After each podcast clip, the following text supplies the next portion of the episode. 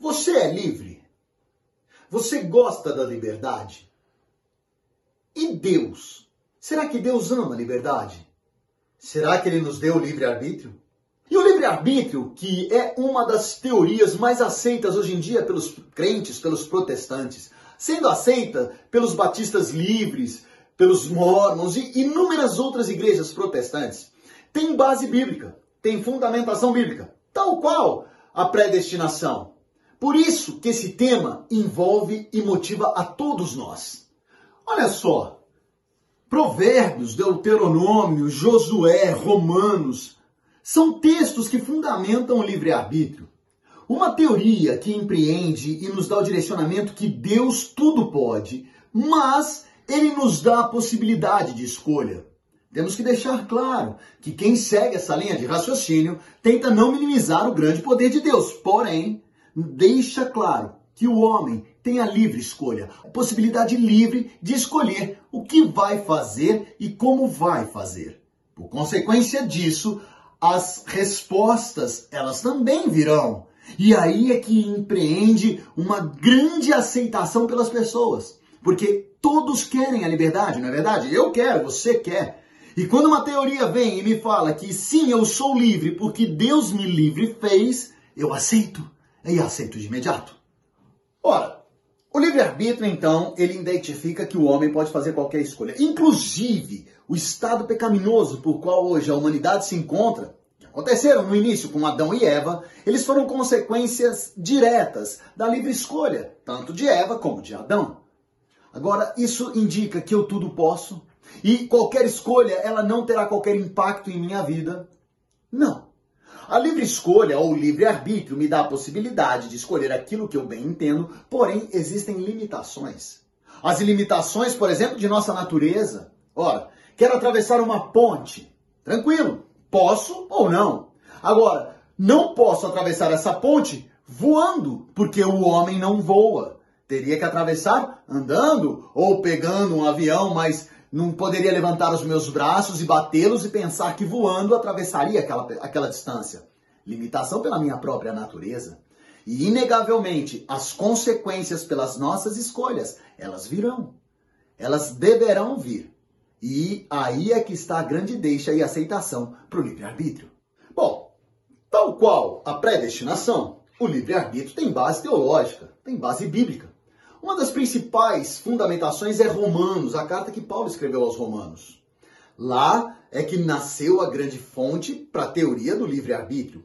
Agora, interessante que os reformadores protestantes, eles negaram o livre-arbítrio. Lutero e Calvino, eles foram então para a linha da predestinação. Combatendo as ideias deles, nós tivemos então um grande teólogo chamado Erasmus, que veio e defendeu fortemente o livre arbítrio.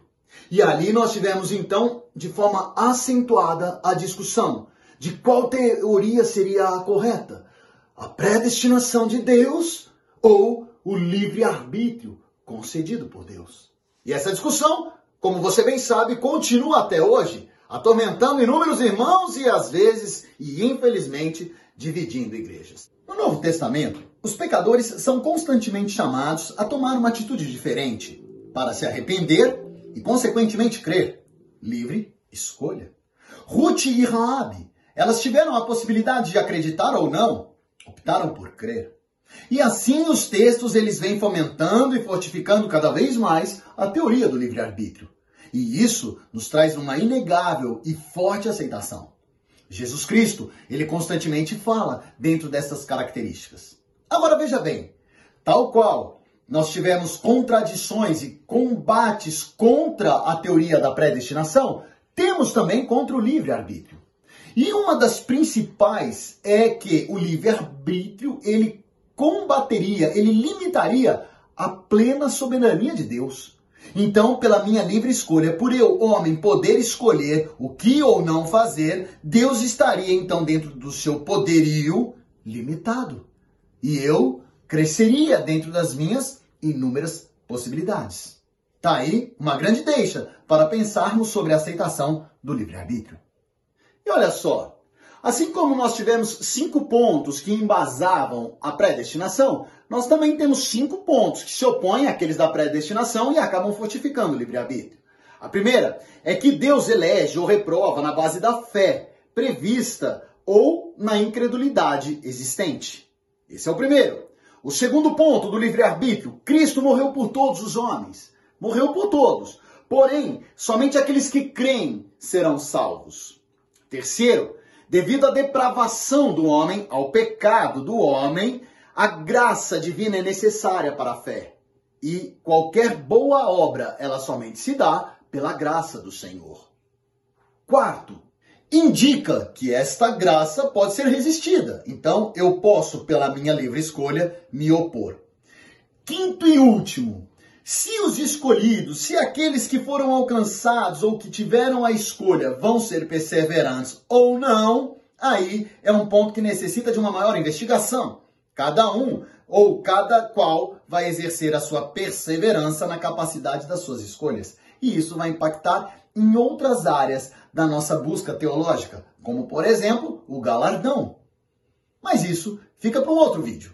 Se você quiser ter mais informações bíblicas sobre tudo isso que nós estávamos falando, você pode consultar os textos, como por exemplo Deuteronômio 30, Provérbios 16, Mateus capítulos 3 e 4, Romanos capítulos 2 e 3, Atos 3 e inúmeros outros versículos e capítulos e livros da Bíblia que fundamentam o livre-arbítrio. Você pode também buscar uma fonte confiável de pesquisa. Faculdade Teológica BK tem nos dado uma enormidade de informações boas, produtivas, com compilados, aulas e tudo mais.